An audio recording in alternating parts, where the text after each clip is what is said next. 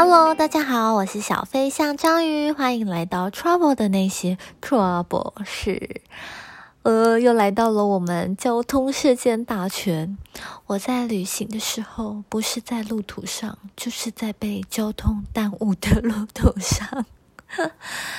啊，我们上个星期真的是阴雨绵绵，是不是？我相信在台湾的大家应该都可以感受得到。然后，因为我平常录音的时候都是在晚上，就是过了十二点之后，因为会比较安静一点。不然我其实没有一个可以真的隔音很好的空间录音，所以的那种阴雨绵绵，然后每天下雨。它，我在我住在台北，然后呢？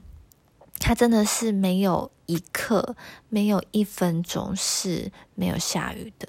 然后听到那个雨，然后那个梅的那种感觉，真的是很阿杂，所以我就没有办法录音。那当然也只是因为这种天气，回家只想要在窝在被窝里面啊，所以我就没有什么动力再继续把第二集生出来，然后就拖到了现在。我真的很希望。就是三月第一个周末呢，可以把这个单元生出来，因为真的就是剩下倒数两集而已，然后还这么拖，真的是有点太塞。好，那这一集呢，我会讲就是关于亚洲的一些呃交通的事故故事，然后顺便偷渡一个很单纯的、很衰的美国的故事，就这样子。对，那。基本上这几个事情，我觉得都是我衰而已，没有耍笨，没有像上一集那样子，所以就是单纯衰啦，大家不用太担心。如果你是一个幸运的人，基本上应该是不会遇到。那反正废话不多说，我就赶快进入主题吧。那在进入主题之前呢，一样要跟大家做个声明：这个频道所有分享事情都是真实发生在我或者是同性旅伴身上的事，但是因为有些经验年代久远啦，所以在细节上可能记得不是那么清楚。那我这个频道也不是主要分享旅游资讯。所以大家对于细节呢，就是要记得务必核实。如果说呢之后渐渐疫情开放后呢，想要去那些地方玩，还是麻烦大家一定要就是核实这些资讯，因为这些真的年代非常的久远，而且我不知道现在世界到底变怎么样。那这一集呢，就像我刚才说的，单纯衰而已啦，所以没有什么需要好核实的，就大家当故事听过去。那我们就赶快进入主题吧，待会见。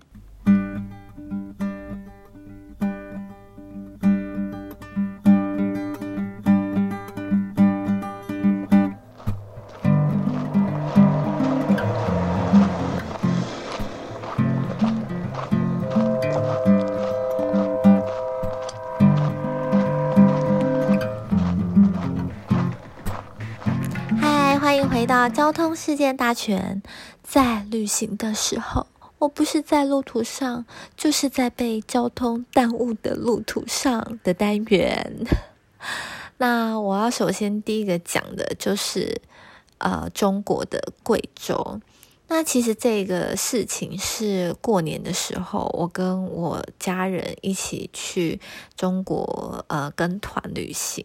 就是之前有听过我的分享都知道，就是我们家呢有个习惯，就是过年的时候都会选择出国玩。然后在很早以前，我跟家人的那个出国的名单大概就是亚洲。然后，所以中国有很多地方可以去嘛，然后还有日本啊，这些就是我们的口袋名单。然后我们是很后来，很后来，我去了欧洲，就是自助旅行的时候。环欧的时候回来，我妈他们听到了这些我分享这些故事跟风景，然后他们才会决定说要转战欧洲。所以这个贵阳这件事情呢，是我们很久很久之前一起去中国旅行的一些小故事。好，回来，那反正呢，我们去到了就是号称天无三日晴，地无三里平，人无三两银的。全中国最穷的地方就是贵州啊！如果贵州的听到的话，真的很不好意思。我不知道现在中国是怎么样，但是当时贵州应该算是中国最穷的地方，因为那个地理环境啊，然后整个呃条件啊，其实都不是那么的容易发展起来。But 那边有一个五 A 的风景，那就是黄果树大瀑布啦。所以呢，我们是在那一区去玩。因为贵州很大啦，它有分就是西边跟东边。我忘记黄果树大瀑布是在东边还是西边的。Anyway，反正我们就是在呃有一个半步去玩这样。然后我对贵州的自然风景的印象非常的好。我觉得非常的美，而且因为那个时候很久之前去的，基本上都没有太多的破坏。然后他们很多的园区呢，都是用电动车、电瓶车上去的，所以其实他们那时候就是算是蛮保护了这个风景区的。那我整趟旅行觉得是蛮清新的，我觉得风景很很棒，虽然不是说就是多么的。呃，壮丽就是那些很有名的景点那么的壮丽，但是基本上我觉得就是贵州是一个小清新，然后就是以风景宜人这样。好，反正总而言之，其实那几天的感受都很不错。结果我们最后一天回到了贵阳，到了贵阳呢，其实车子就多了。我刚才说嘛，那地无三里平啊，其实其实市中心早就平了啦。但是大家那个车子超多，就非常的塞。然后我记得我们的导游就说，就是在贵州开车啊，你就只会在路上听到一种声音，就是喇叭声，就是叭叭叭八个没停，真的超级吵的，非常的吵。然后呢，就是又很塞，车子有很多。总而言之，我们最后一天回到了贵阳，就遇到了大塞车，然后在市中心真是被堵到不行。然后就看到导游很可怜，他就拼命的打电话，因为我们中午的时间快到了，然后原本预定的餐厅看起来就是被塞住，基本上到不了，所以我就看他一直拼命的在瞧那个餐厅的事情。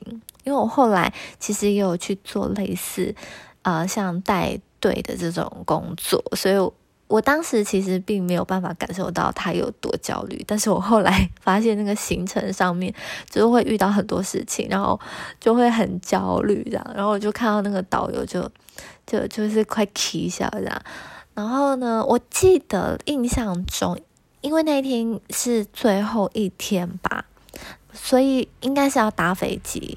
那如果说我们那个中餐啊，那个行程都没有赶上的话，被 delay 的话，可能会影响到我们最后要搭飞机了。所以我感受到呢，导游超级焦虑。最后呢，他就做出了一个办法，就是我们被塞在，我们真的是被塞在马路中间，然后他就叫我们下车。就是他叫我们下车之后呢，就直接招了好几台计程车，因为那时候通常去中国旅行就是会一大很大团，大概都是二三十个人的那一种大团，所以他就招了至少真的五六五六台，五六台够吗？我算数不好，差不多五六台啦。然后就是必须要让我们搭计程车去。吃饭，然后那个大巴呢，再慢慢的开过去，然后最后完成了我们的行程。然后就觉得他很可怜，他就直接在车上大抱怨，就是他那个抱怨很真诚，你知道吗？就是真的觉得自己超水。因为其实，在那个时候，我不知道现在中国旅行团怎么样，但那个时候，其实很多导游他们都是必须要额外的自费，呃的活动，推销自费的活动。然后或是参加额外行程，他们才能够赚到钱。但因为我们那一团基本上有一半都是我们自己的亲戚，然后我们对于就是那些自费的活动真的是非常的不感兴趣，就是都是一些我我自己觉得很无聊的项目啦。那我们对自然风景比较兴趣，所以就是那时候导游在劝说我们的时候，我们就是 就是哦好吧，Well，就是聊胜于无就。多 order 了一个，就是钱很少的自然风景的行程，基本上导游没赚多少。我记得好像一个人才赚三十块人民币吧。但是 因为最后一天回到了贵阳，啊，我，而且那个还不是每个人都参加的行程。那反正后来回到贵阳，他还是要帮自己出钱，让我们去搭计程车。我就觉得真的有可怜，他真的是直接说这一团真的没赚多少，然后倒是遇到了很多麻烦的事情。虽然我就觉得就是有点讨人厌，他真的有点讨厌，他就很直接抱怨。但后来觉得哦，就是真性情呐，就是他就是真的就是直接在我面前说。后来啊，他又把我们好好的送回去了啦，就但就是很可怜这样子。这这是哎，这样说起来好像他比较 衰，不是我比较衰。但反正我记得我那时候在贵阳的时候，对那个交通真的是印象超级深刻的。好，另外一个事情呢，也是发生在贵州，但是这是在我跟我家人去贵阳玩更之前的事情，就是我去中国做研究的时候，就是我在第一集的夜车呢有提过。一零年的时候，我有去中国，然后那个交通真的是让我大开眼界。那第一期的时候，我有很多在中国坐夜车分享，大家欢迎大家再去回味。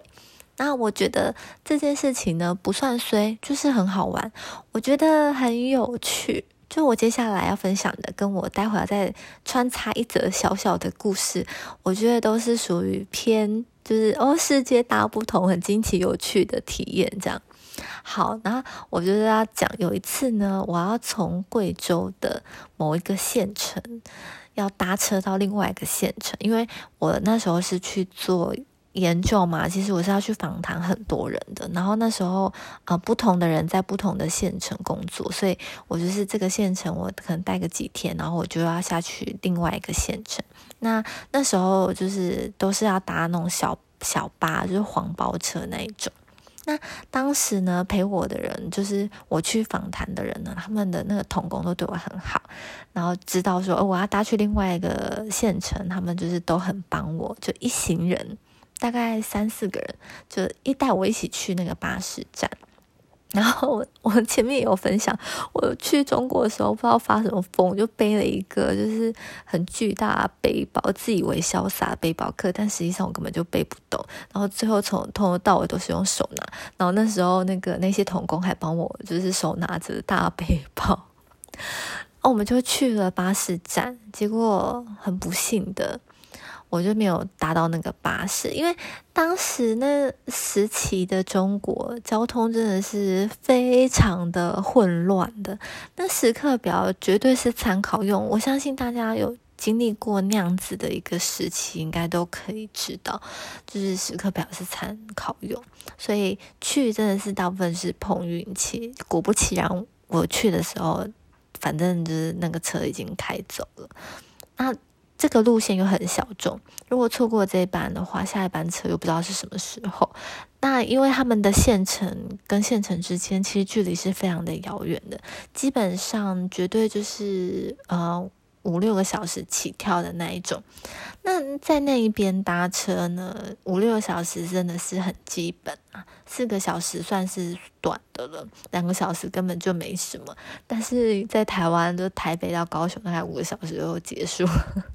对，所以呃，那个时候要搭车的话，是其实是需要很长途，所以如果没有搭到这班车的话，下一班车来搭的话，我可能就会很晚很晚才到，然后他们就很担心，然后我们就在那边商讨，就最后就跟我说，哎，那我知道了，他们给我了一个建议，他说你去高速公路拦车，我想说哈，什么什么什么高速公路？太荒谬了吧！我是不是听错了？但是我那时候又觉得好像完全没有违和感，因为就是觉得好像这种事情就是会发生。我先跟大家讲一下，当时所谓的高速公路其实是有分几种的，有一种是真的很像我们认知的高速公路，就是车子高速的行驶，然后不能骑摩托车，然后会有收费站啊那些的，然后高架这些，就是大家认知中的高速公路。可是当时他们的高速公路真的就是开比较快的公路，感觉很像省道。当然，机车嗯也是不能骑上去，可是他们那边真的是比较 free，你知道吗？对，就是其实说是机车不能上面，但是好像也没有硬性规定。就是像我们如果不小心骑上高速公路，就会被扒下来，就是反正就是违规。但是他们那边就是，嗯，就是大家就是你知道，非常的 freestyle，真的，他们的高速公路真的就只是一个你可以开比较快的公路。然后回来，反正我听到要去高速公路拦车，我真的是大傻眼。可是又有点期待，有点刺激，想说 天哪，我的人生初体验。那总之呢，他们真的就带我去高速公路。那高速公路还真的是旁边是有围栏的，然后还要啊往上爬一小。一小段距离，你才有办法在那个高速公路上面，就是长得很像我们的认知中的高速公路，但实际上功能不太一样。然后我呢，就就是那些人，就是真的带着我的包包，然后跟着我一起爬了爬上去，然后还跨越那个围栏。真的，小朋友不要学，当时真的是。那时候的民情风俗还能够这样做，现在真的是一定是不行的啦。反正我们就在那边等车，结果等了一会儿，那一班已经出发的车就真的还出现在我们在等的那个地方。因为那个童工他们就是呃载着我，然后去算是中途拦车的意思啦。对，然后他们就帮我举手拦车，我想说现在是在拦公车是不是？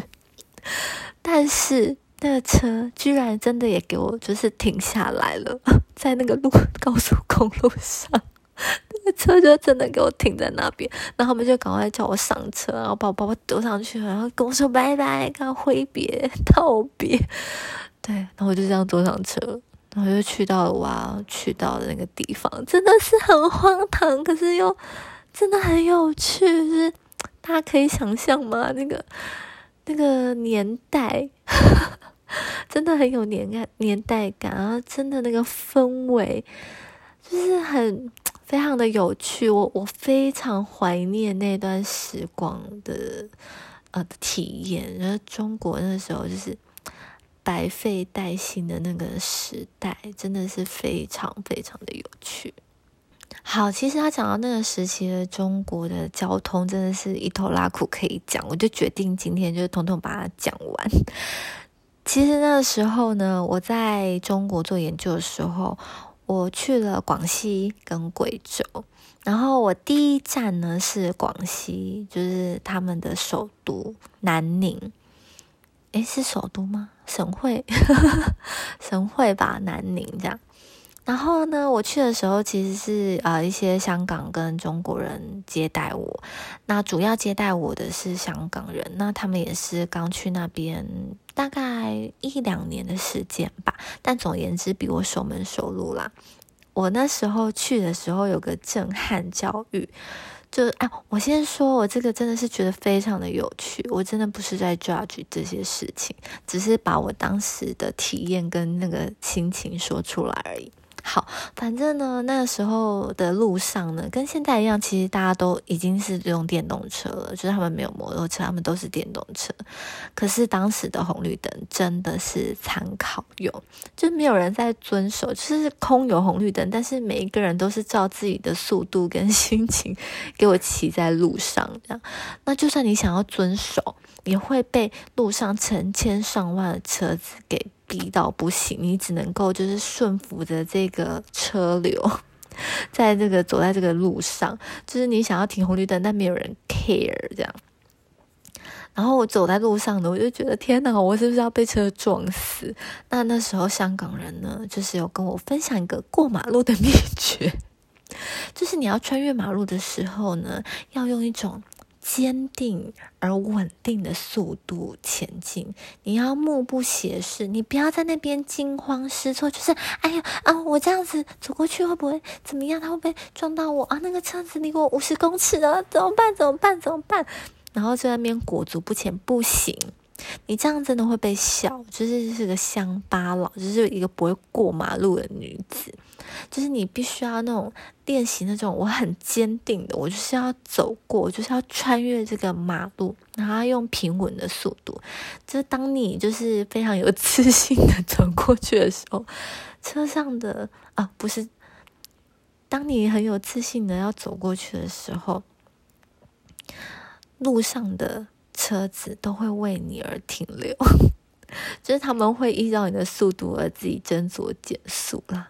但反而是你在那边要过不过的，他们就是会很生气，他们会骂你，而且就是完全不想理你。所以我那时候在过马路的时候还要练习自己的心智，真的是会被笑死。但现在去中国已经没有这种名场面了啦，大家都是会遵守交通规则啊。但是现在想想，觉得很怀念那个时期，真的是只有那个年代才会有的事情。有一些东西真的就像古巴那时候为什么那么想去？因为有些东西在那个时间过了就是过了，就是再也不会遇到了，就只能回味啊！真的是时代的洪流啊！OK，刚才讲了几个中国故事呢，现在就来穿插一则美国的故事。那这个故事很快，就单纯碎而已。话说呢，我当时呢去美国找我大学同学玩，就反正就利用了一些工作转换之间的空档，我就去美国找他玩。啊，那个同学那时候在美国念书吧，对，那我就去波士顿。那既然都去波士顿了呢，他就。安排了就是离波士顿很近的纽约行程，当然是要去首都啊。这次是首都吧？没有用错吧？啊，去的时候都很顺利，然后也在纽约玩了不亦乐乎。那就是要从纽约回波士顿的时候，不知道就是是我衰神，就是附身，就是他起来了，就是想说啊，沉寂了那么久，总该要有点作用了吧？反正那时候就很衰。我们要回程，因为我们是坐巴士，就是那个时候的巴士站是户外的，我就看到哦，超多巴士，然后每一个都有一堆人龙在那边排队，我就不以为意，反正我那时候就跟朋友去，我就是无脑去，反正他带我去哪我就去哪里，然后叫我排队我就排队，但是排了很久，而且那天很热，就一直都没有动静，就是觉得很奇怪。然后我朋友呢，我忘记他是去问别人还是他听到别人讲的，反正他就说：“哎，我们巴士坏了，正在修。”我想说啥？我想说这是什么意思？因为其实我想波士顿纽约来回的这种交通大巴应该是非常密集的，就是一个很 popular 的行程啊，就是大概几几分钟也没那么夸张，但是一两个小时就会有一班吧，就是这种。车子坏掉的事情，感觉就不是那种这么有经验的巴士行的跟路线会有的事情啊。就是我不知道这是不是迷失，但是反正我就不会觉得说会遇到这种事情啦。然后我就看了一下，因为那边有很多巴士嘛，然后有很多条队伍，我其实也不知道我们在排 哪一台。反正知道车子坏掉之后，才就是眼睛才有看到，就真的有一台巴士正在 修理当中。然后，因为那一天真的是超级热的，所以我印象非常深刻。我们就是一直蹲在那个排队中，就一直蹲在那边，然后这边就只能这边空等啊。后来是有顺利的搭回去了，不过这件事让我印象这么深刻，是因为那一年刚好是我去完欧洲的隔年，就是上一集整集都在讲欧洲一直被误点的人生，然后呢，隔年也没隔多久就去了美国，然后遇到这种碎事，我就印象非常的深刻，想说是到底是是安诺哈，是有没有这么刚好？然后我朋友也是有一种体会到，就是哇靠，你真的气场太强大，真的跟你在在一起旅行，真的是真的会发生很多莫名其妙的事情。嗯，抱歉了，就是这种体质，大概只有我姐能够承受吧。最后要讲的呢，就是跟缅甸有关的啦。那其实跟交通有关的出外旅行一定是很多，然后我第二集都在讲夜车嘛，所以这次的呃缅甸也是第二集在讲夜车的时候讲到缅甸的夜巴。那当时呢，我应该是有铺梗吧，就是说我会在讲当时搭长途巴士会遇到的一些交通事情，那也就是这一集要讲的啦，超久的铺梗，但是真的非常的欢迎大家再回去回味一下。就是第一二集那个夜巴的事情。好，那我就话说回来，我们那时候呢，就是搭夜吧，就是基本上是十二到十五个小时起跳嘛。然后有一次呢，我就是带着一行人，也就是说，我刚还在稍早前的时候，我后来有在做一个呃类似导游带队的工作。然后我就带着一行人搭夜吧，到了凌晨的时候，通常会是四点或五点啊，我们会到一个休息站。到到到那边的时候呢，其实我就知道说，哎，离我们要去的地方已经快到了，大概在两个小时就会到。但是呢，我醒来的时候却发现车子没带动，因为通常四点或五点就会到，所以我就会提前醒来，然后因为我要就是要让大家下去梳洗啊、吃早餐等等。但那时候我醒来的时候发现，哎，太玻璃当哈，然后我就看出车窗，窗外依然是一片荒山野岭，一点都没有要到一个小村落可以落脚的那种迹象。我想说，这真是奇了怪了，怎么会这样？然后就一直不动。后来天就渐渐明亮，大家都醒过来了，就一直想说，到底是发生什么事情？那因为那时候天就是都亮了，所以我们就是想说，我们就直接下车，才发现哇，外面一。大排的巴士绵延不绝的停在了这个滇缅公路上，啊！对我们遇到了塞车，跟之前的那些塞车真的是完完全全的不一样。我们塞在滇缅公路上，诶就 是你知道，望过去真的是那个情境，跟我们平常在高速公路塞车或者在市中心塞车，真是完全不同的风味。而且是动都不动，人没办法动，就看到一辆绵延不绝，因为公路绵延不绝，然后就是啊往前看也是都是无止境的，就是大巴士这样。而且那时候在山路上，真的收讯超不好，我真的很想哭。而且重点是，我们的语言其实真的不同。我们那时候是没有地陪的，我们是要到那个目的地才会有就是通中文的人，所以真的是完全就是不知道发生什么事，只能眼见为凭是我们就是塞车了。那还好呢，我们同行的人呢都很好，当然也可能是觉得这真的是一个超级特别的体验，就是我去那边来来回回那么多次，第一次遇到这样子的塞车状况。然后反正大家就是下车走走啊，而且因为。啊，昨天就是有带大家去超市采买，在阳光的时候，所以呢，大家的物资啊，包含水啊，都很充足，所以我们就在巴士外面，就在那个路上，在那个公路上，就刷牙、洗脸、吃早餐。那因为我在讲那个缅甸夜车的时候，有讲啊，在车上是会有副餐盒的，很棒吧？还有咖啡，对，然后我们就。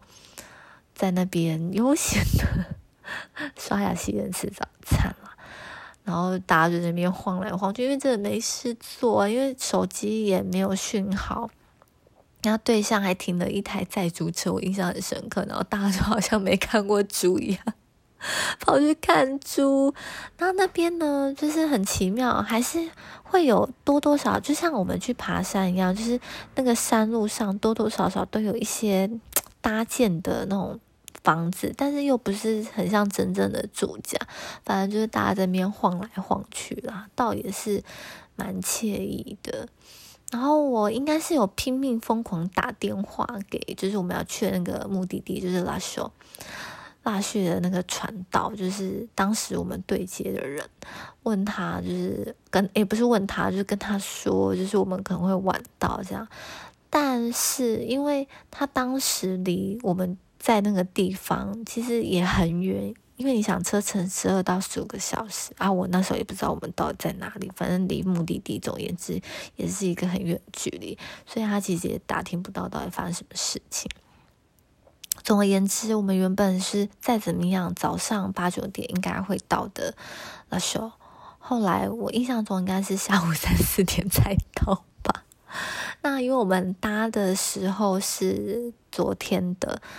呃三四四点还是五点忘记了，反正我们就整整二四个小时才到，应该算是那个史上最波折的一次。然后一直到现在，我还是不知道那时候发生了什么事情，不知道是有车祸，还是说雨季就是泥泞，还是说反正路况不好，不知道。那反正到那边就是。呃，传道就是有说，滇缅公路本来就很容易塞车，就我刚才提到的，就是下雨啊，路况不好啊，然后呃，就是一些小擦撞啊等等的，或是掉，应该是不会 掉到山崖下，大的开车技术都超好，反正就是一些小事都会是一个大塞车的理由啦。对，因为因为其实滇缅公路本来路况就不是很好。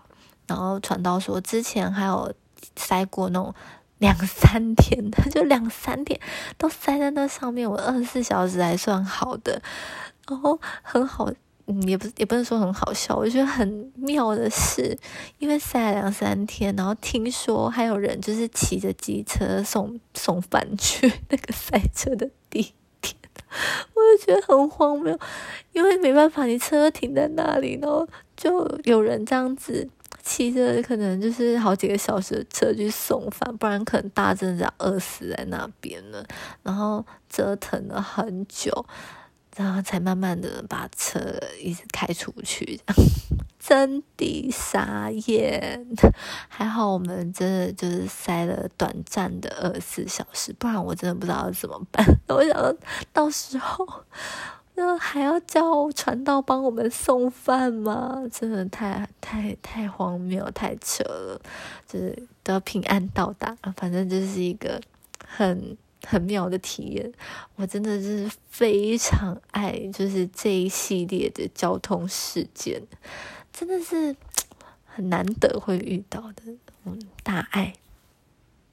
好啦，最后呢，我要偷加一个彩蛋。要讲韩国的事情，就我有一次跟我姐呢去韩国自助旅行，因为去了汉城墓，然后因为过得太舒服了，我们就太晚出来搭捷运，结果呢韩国捷运就是十二点就直接给我停驶，真的就是不论你在哪一站就停驶了，然后我们就在人生地不熟的状况下被赶出捷运站，天哪，我们要怎么样返回民宿呢？究竟好啊，在这里停下来，要在这里卖个关子，因为呢，下一集也就是最后一集了，我要讲的主题就是旅行的暖心故事啦。